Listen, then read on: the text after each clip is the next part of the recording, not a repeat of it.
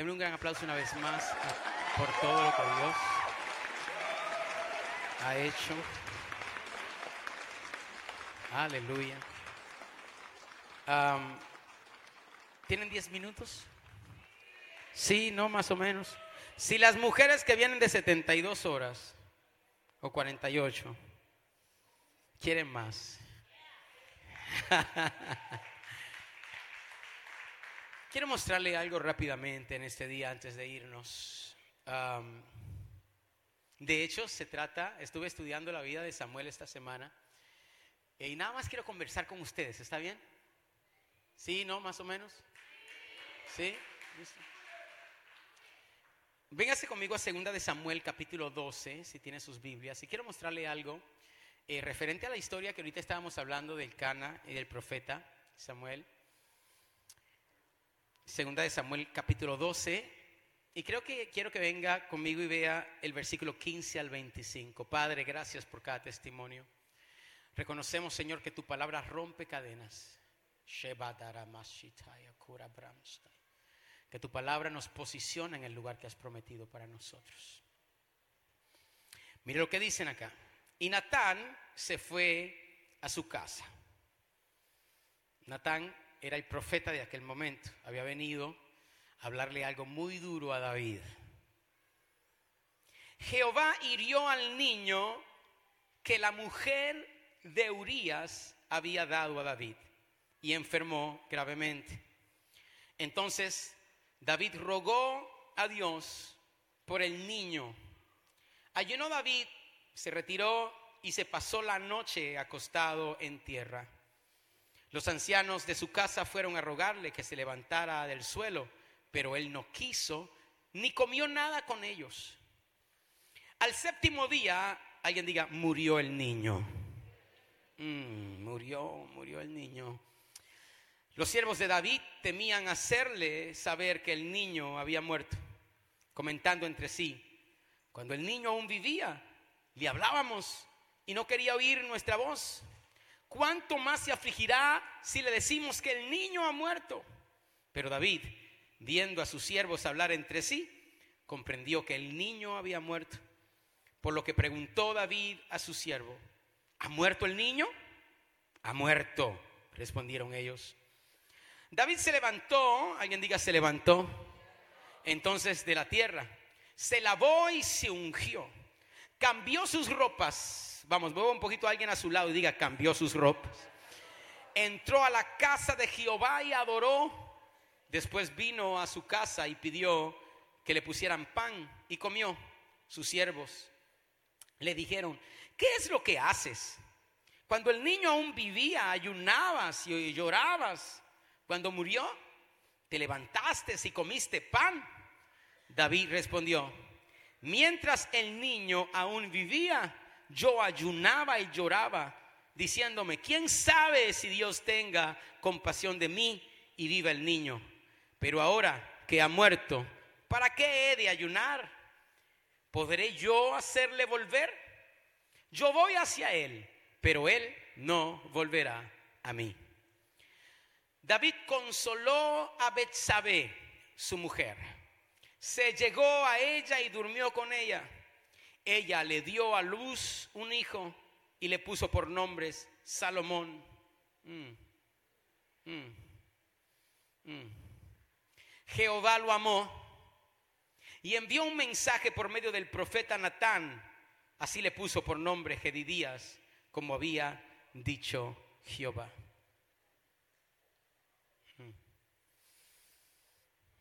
Quiero volver al versículo 15, donde dice, y Natán se fue a su casa. Jehová hirió al niño de la mujer de Urías, o que la mujer de Urías había dado a David y enfermó gravemente. Ahora quiero mostrarle lo que dice Mateo 1, verso 1 al 6. Dice, genealogía de Jesucristo. Uf. Esta no es cualquier genealogía. Esa es la del Señor. Esa es la del Todopoderoso. Libro de la genealogía de Jesucristo, hijo de David, hijo de Abraham. Abraham engendró a Isaac, Isaac a Jacob, y Jacob a Judá y a sus hermanos. Judá engendró a Tamar, a Fares y a Sara. Fares a Esrom y Esrom a Aram. Aram engendró a Abinadab, Aminadab a Naasón y Naasón a Salmón. Salmón engendró a Raab, a Bus. Engendró de Raab a Bus o a Boz. Boz engendró de Ruth a Obed y Obed a Isaí. Y mira lo que dice el versículo 6. Isaí engendró al rey David. El rey David engendró de la que fue mujer de Urías a Salomón. Alguien agarró la revelación por aquí, por mi lado derecho. Quiero hablarles solamente por unos minutos antes de irnos. Gracias, Padre, por tu palabra y por lo que nos vas a hablar hoy. Levánteme su mano y diga conmigo, esta es la palabra del Señor. Yo la creo, la recibo y la concibo en el nombre de Jesús. Ahora, mueva a alguien a su lado y dígale, secretos de mujer. Secretos de mujer. No tengo que ser profeta para decir algo acá. Aquí habemos muchas personas hoy. Mire qué linda está la iglesia. Podemos aplaudir al Señor por lo que le está haciendo. Hay un avivamiento aquí en Brickell. Alguien diga avivamiento. Que las mujeres hagan un ruido, por favor, déjenme escucharlas. ¿Sabe qué puedo decir sin temor a equivocarme? Que toda mujer aquí tiene secretos. Sí o no, ayúdenme mujeres, no se hagan las locas. Aquí hay secretos. Porque lo sé, porque de hecho la mujer naturalmente es una guardadora de secretos. ¿Sí o no? Aquí hay mujeres, y definitivamente todas las mujeres tienen algo acá que no quieren que los demás sepan acerca de ustedes. O acerca de sus hijos. O acerca de sus matrimonios de sus familias, de su pasado. Muévame sus manos a ver si estoy diciendo la verdad hoy. Claro que sí. Bueno, de hecho, no solamente las mujeres, todos los que estamos aquí tenemos secreto. Porque, porque solamente toma haber vivido demasiado para pasar por cosas difíciles. O sea, el que ha tenido ya algunos cumpleaños tiene algo en su vida que no quisiera que los demás sepan. Todos nosotros tenemos circunstancias difíciles. Y definitivamente estamos en una historia aquí entre David, Betsabé, Urias y Jehová. Y aquellos que no conocen bien la historia, les cuento esto rápidamente. Primeramente, el rey David, ya siendo rey, estaba en su palacio. Recuerdo que con la pastora fuimos a la Jerusalén antigua y estuvimos viendo el lugar donde estaba el palacio del rey David.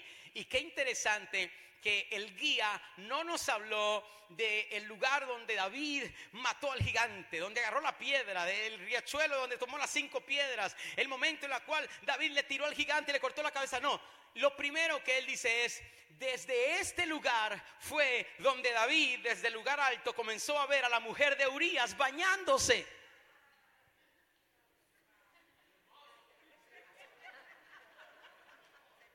Santo Dios, o sea, yo dije, Señor amado, el rey David, el matador de gigantes.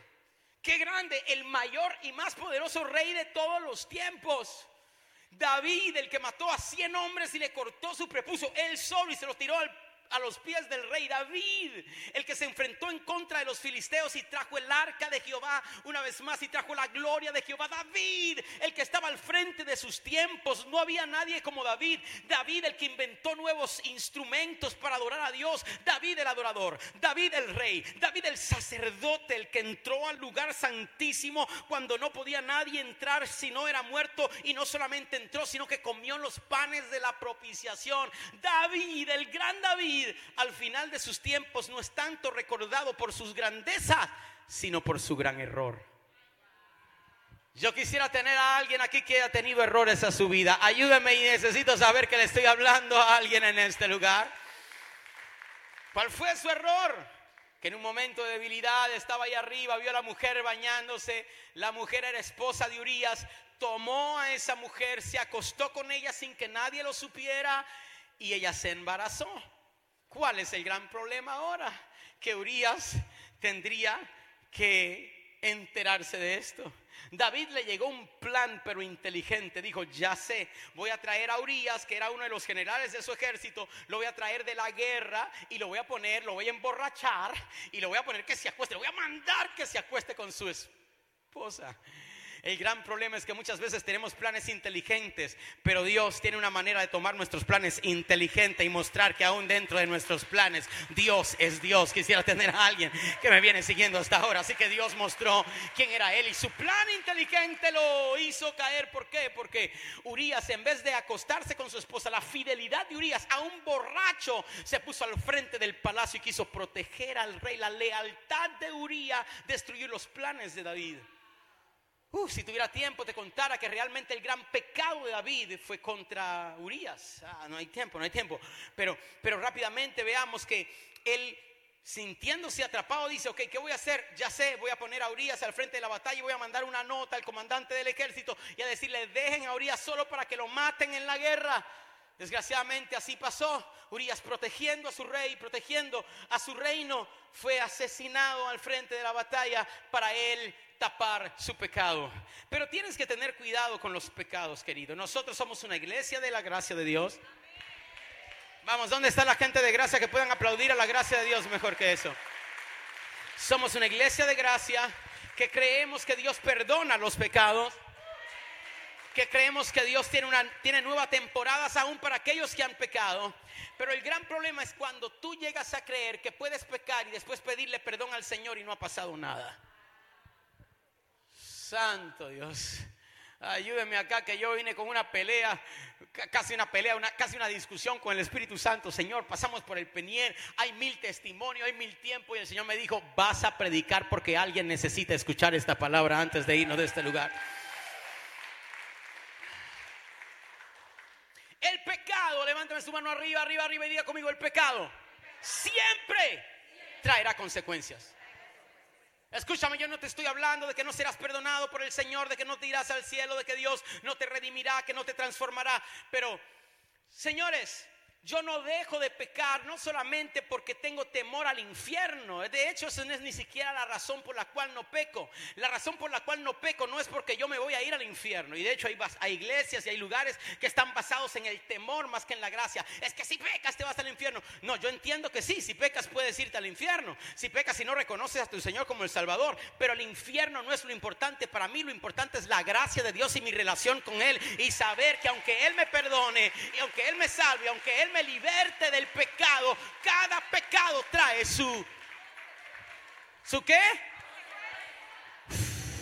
Consecuencia.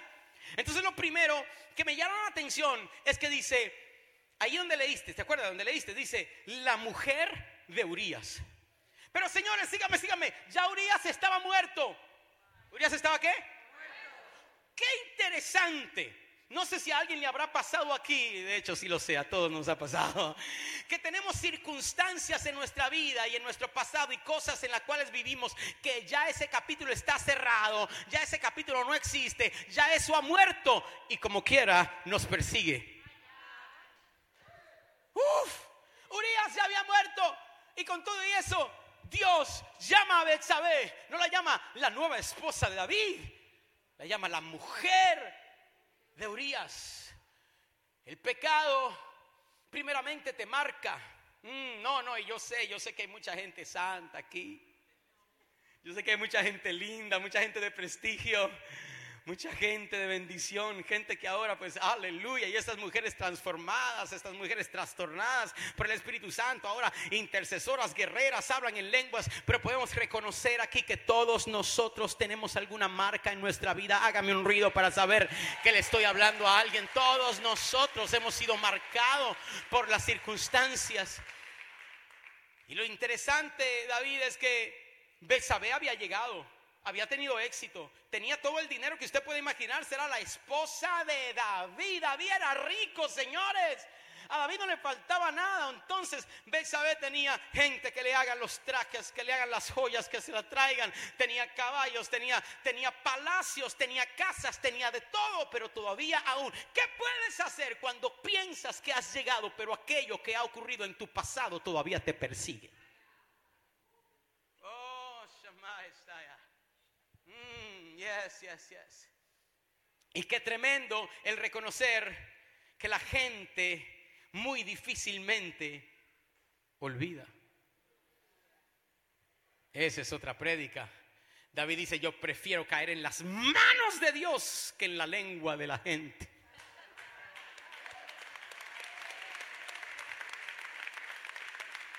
Voy rápido, voy rápido porque quiero terminar y orar.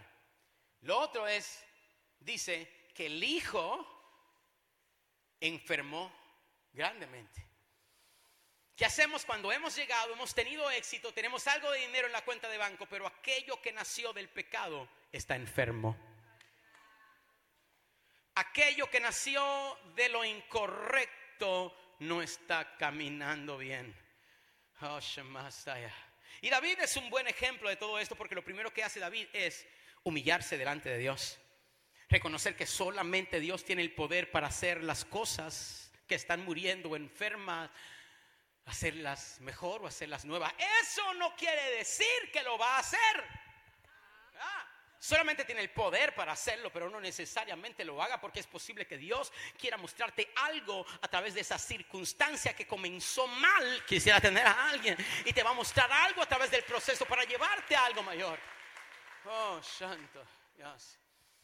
Y bueno, David se humilló delante de Dios. Oró, ayunó, se tiró en silicio, en la tierra, dormía en la tierra, no comía. Estaba, estaba vestido de, lo que se llama silicio, que es una ropa hecha como de sacos que te, que te pica el cuerpo, que te desespera. Estaba desesperado pidiéndole al Señor su gracia, una oportunidad. Pero de momento llegaron los criados Ah, y no sé, ¿dónde están los padres aquí? Padres, padres, ¿dónde están los padres? Yo no sé, yo no sé si a, algún padre aquí le toca, le, le ocurre, pero, pero hay, hay veces que, que, me tienen que decir algo, algo, quizás mi esposa con los niños y dice, no, díselo tú. Y dice, no, no, no, díselo tú. Y díselo tú. Porque a veces creen que vamos a reaccionar de una manera, pero de momento reaccionamos de una manera completamente distinta. David estaba ayunando, estaba en silicio, estaba tirado en la tierra y cuando llegaron los sirvientes, ¿cómo le vamos a decir? ¿Cómo le decimos? Si este hombre está volviéndose loco, imagínese ahora que digamos que el hijo está no solamente enfermo, ha muerto. Y a lo lejos David pudo percibir que el hijo estaba muerto. Y le dijo, ¿ha muerto? Sí, ha muerto David. No se volvió loco, no lloró más, no se arrastró más, se levantó, se sacudió el polvo y dijo, ok, listo, terminó, acabó, es impresionante que cuando comenzó a comer otra vez y cuando comenzó a restaurarse otra vez, los criados no entendían, le decían cómo es posible que cuando el niño estaba enfermo estabas en silicio y ahora que el niño ha muerto, estás levantado y está bien. Y él dice, oye, lo que ha muerto ya murió, ya el niño murió. O sea, ya lo que pasó, pasó. Es necesario ahora que entre en una nueva etapa. Ay, así ahí es donde es importante porque ahí es donde vengo la palabra de hoy. Ahí es donde quiero establecer la palabra de hoy. Aunque ya David había repasado su problema, su dolor, sus circunstancias, su mujer, o la Biblia le llama la mujer de Urias, todavía estaba llorando, todavía estaba sufriendo, todavía estaba en luto. Qué interesante saber que los hombres se nos hace más fácil dejar las cosas, dejar pasar las cosas que a las mujeres. Vamos, ayúdenme, por favor. no, no, me, no me hagan, no me hagan, no me hagan, no me hagan decir las cosas como son. Eh, si tuviera tiempo les contara a ustedes que nunca en mi vida, nunca he tenido en todas las administraciones, en todas las consejerías, en todas las cosas que he dado, tanto con hombres, con mujeres, con parejas, con familias, nunca en mi vida he tenido que aconsejar y que orar a un hombre, porque el hombre, después de cinco años que lo dejó la mujer, que se casó con otro, que tiene una familia con otro, el hombre de alguna manera está enfocado en la mujer, creyéndolo que el Espíritu Santo va a traerla de vuelta a él, porque el hombre que está con ella no es realmente su hombre, sino que él nació para ella, así que él tiene que mantenerse intercediendo porque ellos están casados en el Espíritu. Yes, yes, yes. Déjame decirle algo, mujeres. Los hombres, si no está pasando algo en la carne, no estará pasando algo en el espíritu. O sea, yo no sé, yo nunca he visto un hombre que me ha dicho, no es que yo siento que yo estoy casado con ella en el espíritu. Los hombres no se casan en el espíritu. O somos uno en la carne o no somos uno en nada más. Ayúdame, hombre, si yo fuera un hombre aquí dijeras, verdad, pastor. Es, esa es la realidad. Pero las mujeres no. Las mujeres se casan en el espíritu. Y yo no entiendo esa cuestión, cómo es que una mujer puede casarse en el espíritu. El tipo la abandonó, le dejó con los hijos, se fue con otra, después a la otra la dejó y después a esa otra se puso con otra y la otra la dejó y después la otra se casó con la otra y tiene tres bebés con la otra. Y aquí todavía está la mujer, pastor, ayúdenme a orar. ¿Puedo hablarle a alguien, por favor? Porque yo creo que es que el niño, Señor, el Señor nos unió y estamos en el Espíritu. Mujer, eso fue hace 15 años atrás. Vamos, habrá alguien acá. Y en este tema hay una gran diferencia entre el hombre y la mujer. Puedo hablarle a los hombres aquí, a las mujeres aquí. Hay una gran diferencia porque el hombre, este es el problema, el hombre está creado para dar vida. Levánteme la mano los hombres, diga nosotros damos vida. Hombres, ¿dónde están? Déjenme escucharlo. Diga, yo doy vida. El hombre da vida, pero la mujer mantiene la vida.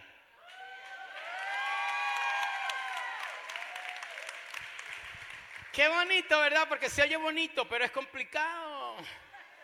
Se oye bonito, pero es complicado porque ustedes mantienen la vida.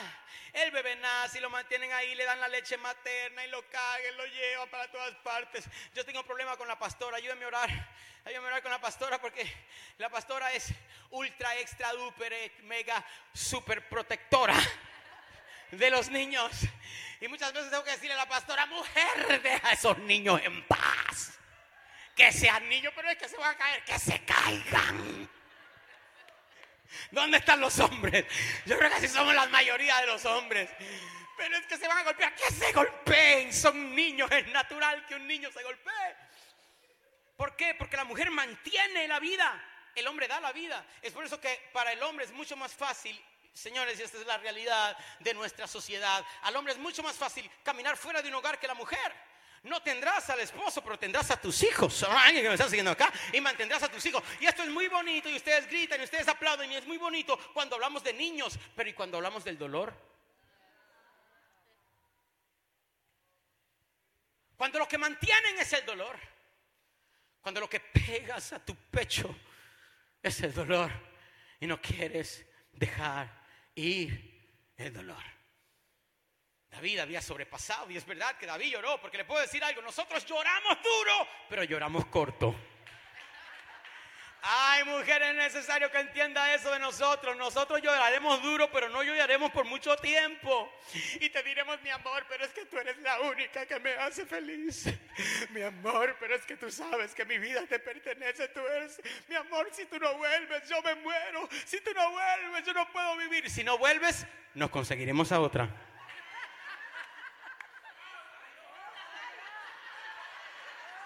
Solamente estoy tratando de ser real. Ayúdenme, por favor. Así que ayude a una mujer y dígale, no juegues la dura, no juegues a la dura, mujer, no juegues a la dura, porque los hombres tienen una unción especial. El hombre puede ser barrigón, calvo, sin diente, con doble ojo, culo de botella, como dicen por ahí, como usted quiera decirle. Y de momento anda con la mujer más bonita del vecindario.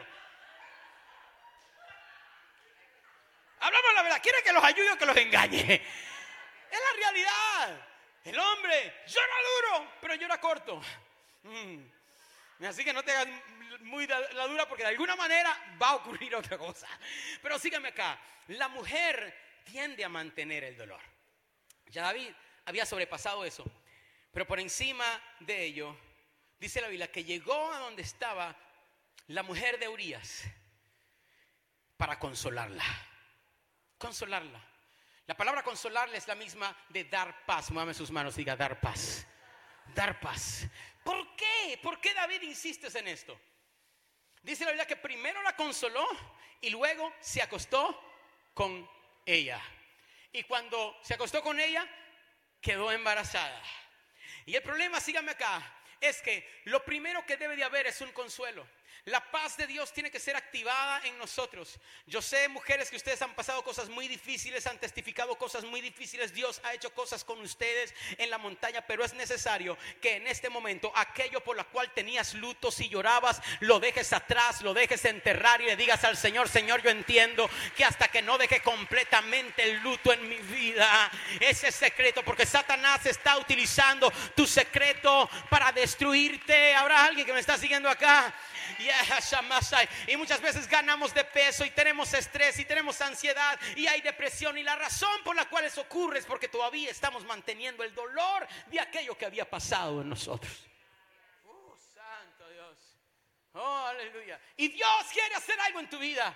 Y yo estoy seguro que la razón por la cual David se acercó a ella, quizás es porque sabía que había un rey dentro del vientre de esa mujer.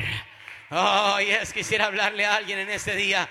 Yo sé que pasaste cosas muy difíciles en tu vida, pero he venido como profeta de Dios para pararme acá en este piso hoy y declararte, hay un rey dentro de ti, hay reyes dentro de ti, hay poder dentro de ti. Dios está a punto de llevarte a una nueva temporada y está buscando a alguien que haya dejado pasar su dolor y diga, Señor, lo que pasó, pasó. Este es el tiempo de mi nueva temporada. Hay alguien que tiene que aplaudir al Señor por dos segundos. ¡Vamos!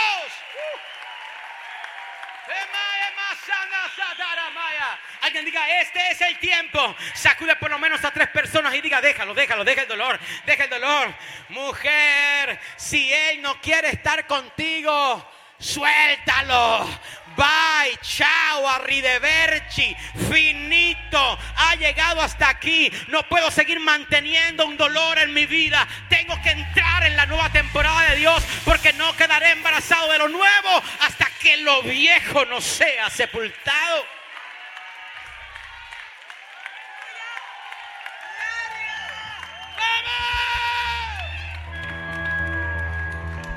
Yes, yes, yes.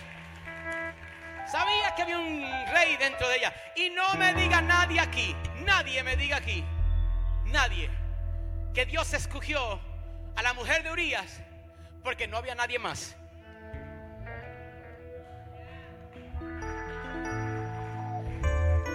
¿Les puedo decir algo más?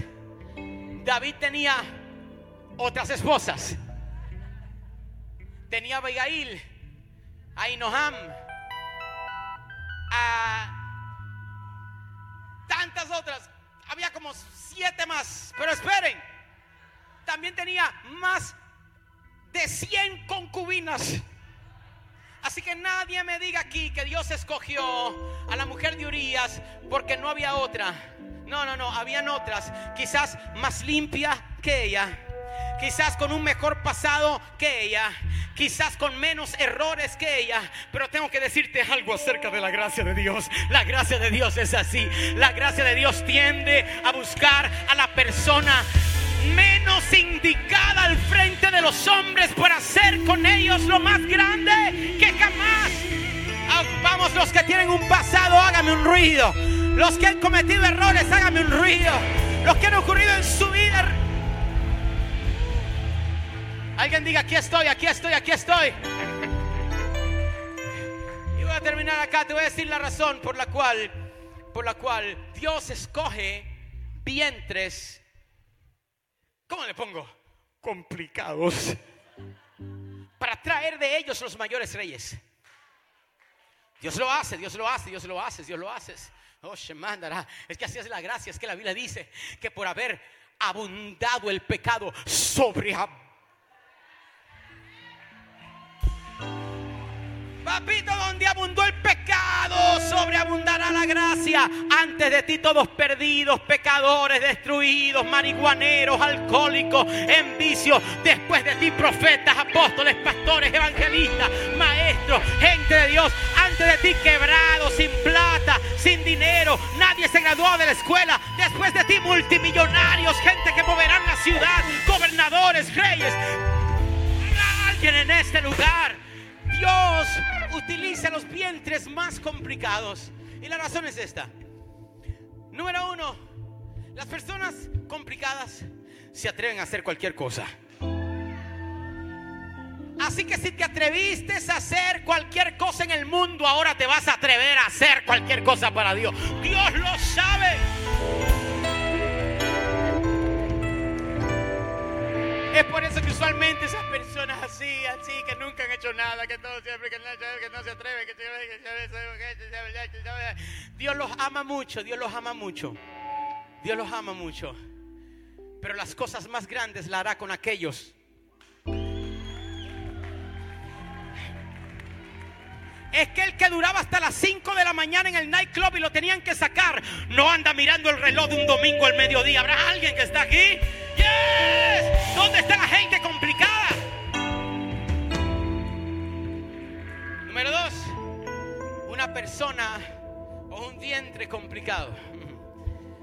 Cuando llegue, le tendrá que dar toda la gloria a Dios.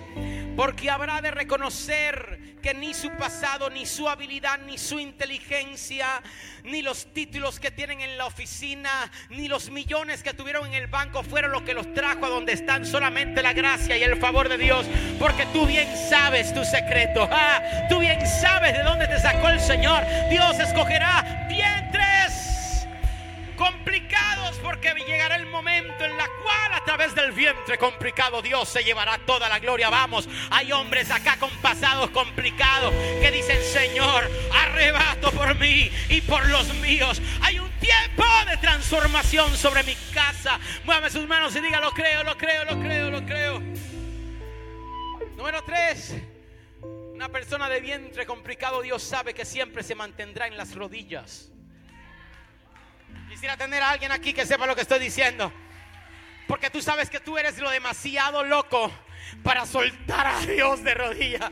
Tienes que estar orando, tienes que estar buscando, tienes que estar en la presencia de Dios. Y el Señor le dice, este me conviene. ¿Cómo es tu pasado droga? Tú me conviene. ¿Cómo es tu pasado marihuana? Tú me conviene. ¿Cómo es tu pasado adulterio, divorcio? Tú me conviene para restaurar a las familias. Necesito a alguien que estuvo en la muerte. Necesito a alguien que estuvo en la cueva resucitarlo de tal manera que pueda mostrar a aquellos que están en el proceso. Oh, Póngase de pie. Así que, en el momento la cual se cuenta la genealogía del Rey de Reyes, del Señor de Señores, como Él no hay nadie, el Todopoderoso, el que pone las tierras por estado de sus pies, el que se siente en el medio del universo, el que dice una cosa y es establecida, el que le habla al viento y a la marea, y los vientos y las mares le obedecen, el Todopoderoso, el que levanta a los muertos y da vista al cielo. En el momento en la cual se da la genealogía del Rey de Reyes, la lista es impresionante, ya que quiere uno de los, de los, de los de la, intención más importante del escritor es mostrar la realeza de Jesús. Que aunque vino de una familia que parecía una familia natural y normal, aunque nació en un pesebre, era de descendencia de reyes conforme a la profecía. Así que tiene que mostrar lo impresionante de sus antepasados y comienza a hablar acerca de Abraham, uh, el patriarca, acerca de Isaac y es hijo de Jacob Comienza a hablar acerca de vos y acerca de los grandes de Salmón, de los grandes hombres, de los grandes reyes, de los multimillonarios, de los poderosos de la tierra, pero en medio de toda esta lista de hombres poderosos el Espíritu Santo no quiere encubrir a una mujer. O sea, Dios no había mencionado mujeres hasta que llega hasta el punto, no solamente de una mujer, porque cuando habla de ella, el Espíritu Santo pudo haberle dicho al escritor, no la llames la mujer de Urias, llámala la esposa de David. Sin embargo, el escritor quiere dejar bien sentado que esta no es solamente la esposa de David, esta fue la mujer de Urias. Y lo que Dios no quiere decir es para las cosas grandes, señores, para las cosas poderosas. No son solamente los llamados a la grandeza los que se establecen y se sientan en la mesa de los reyes, sino aún aquellos como esta mujer, la que se sientan en salones de la fama como es esta. ¿Y saben qué? Yo me imagino que en el momento que van mencionando a Abraham, entra Abraham en el salón de la fama. Oh, es con su cabeza en alto, con su pecho afuera. Uf, entra vos, entra Isaac, entran todos estos grandes. Pero lo bonito es que me imagino que cuando mencionan a la mujer de Urias, la mujer de Urias no entra con el pecho afuera y con la frente arriba.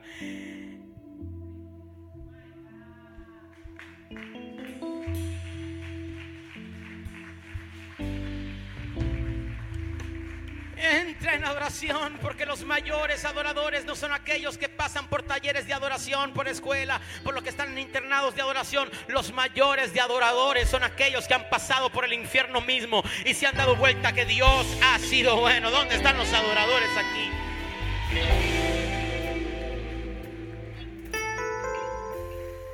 Y si una cosa quiero que mantengas estos minutos que te he hablado es, primeramente, no peques.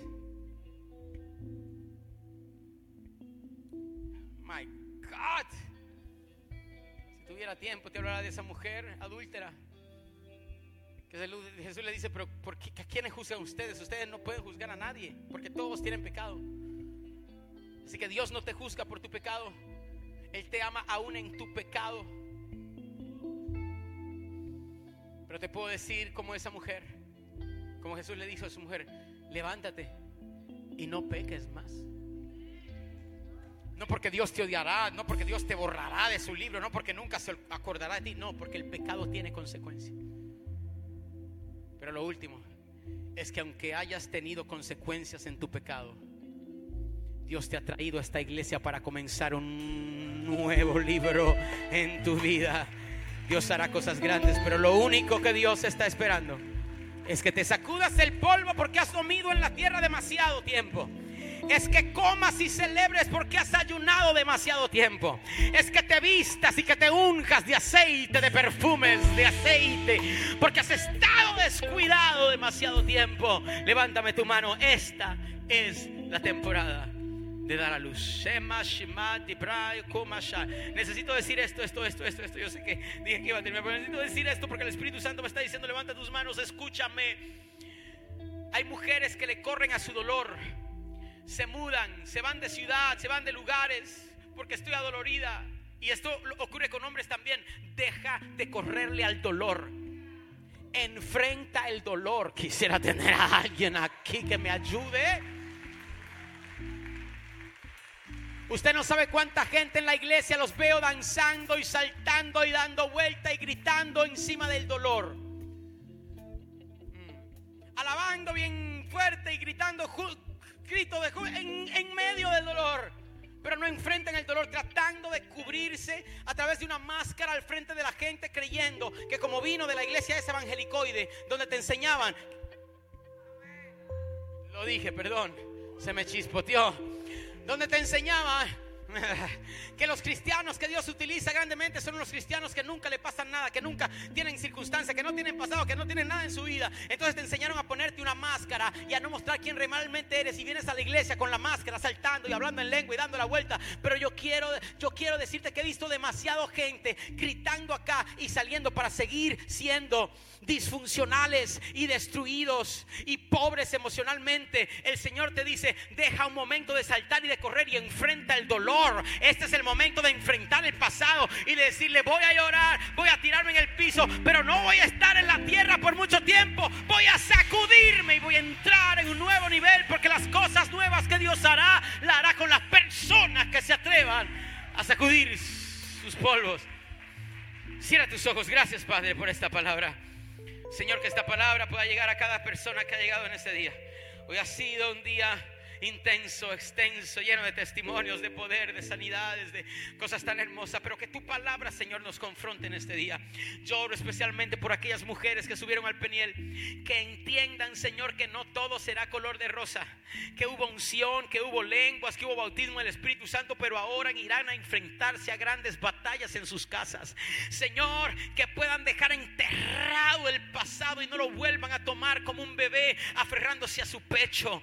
Que en el nombre de Jesús lo que pasó en el pasado pueda quedar atrás y que se aferren a la nueva temporada porque dentro de ella hay reyes y hay sacerdotes. Oro también por los hombres que están acá, especialmente por aquellos que no han ido a un peniel. Oh Señor, que en este día puedan registrarse, que en este día puedan decir yo necesito eso, yo necesito ponerme en la brecha por mi hogar y por mis generaciones. Ya suficientemente Satanás ha robado lo que me pertenece. En el nombre de Jesús declaro que lo profético se activa sobre cada uno a la cual le llega estas palabras, sea aquí en vivo, presencialmente o a través del video. Gracias por lo que harás, porque esta será nuestra temporada de dar a luz en el nombre poderoso de Jesús. Amén. Cierra tus ojos antes de irnos, allí donde estás. Baja tu rostro. Y cuando cuente hasta tres, toda persona que diga, ¿sabes que Necesito ya dejar el pecado. Necesito salir lo mismo, el ciclo. Dios y yo. Escúchame, aquí en HOSO no te vamos a juzgar. Si estás en pecado o no, no, no te vamos a juzgar. Porque todos hemos estado allí. Pero sí te vamos a aconsejar. El pecado te destruirá. El pecado te alcanzará, dice la Biblia. No porque Dios no te ame. No, es porque el pecado tiene consecuencias. Y en este momento el Señor te dice, restaurate en mí llénate en mí, libértate en mí, porque tú puedes. Donde quiera, todos los que están aquí, bajo el sonido de mi voz, cuando cuente hasta tres, si usted necesita decir, Jesús, quiero dejar mi vida pasada y vivir para ti desde hoy. Usted va a levantar sus manos con toda su fuerza. Aquellos que quizás estuvieron en pecados, en ciclos en su vida, hoy será el día de tu salvación. Uno, dos, tres. Arriba, arriba, arriba, arriba. Gracias Señor, gracias Señor, gracias Señor por la multitud que hoy levanta sus manos. Gracias Señor. Ora conmigo y di, Jesús, te entrego mi vida. Perdona mis pecados.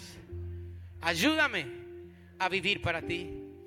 Hoy entierro mi pasado y declaro que quedo embarazado de lo nuevo. Gracias porque tu sangre me limpia de todo pecado. Desde hoy serás mi Señor y mi Rey para siempre. Viviré para ti. Tus llagas me sanan de toda enfermedad y tu sacrificio me hace más que un vencedor. Amén.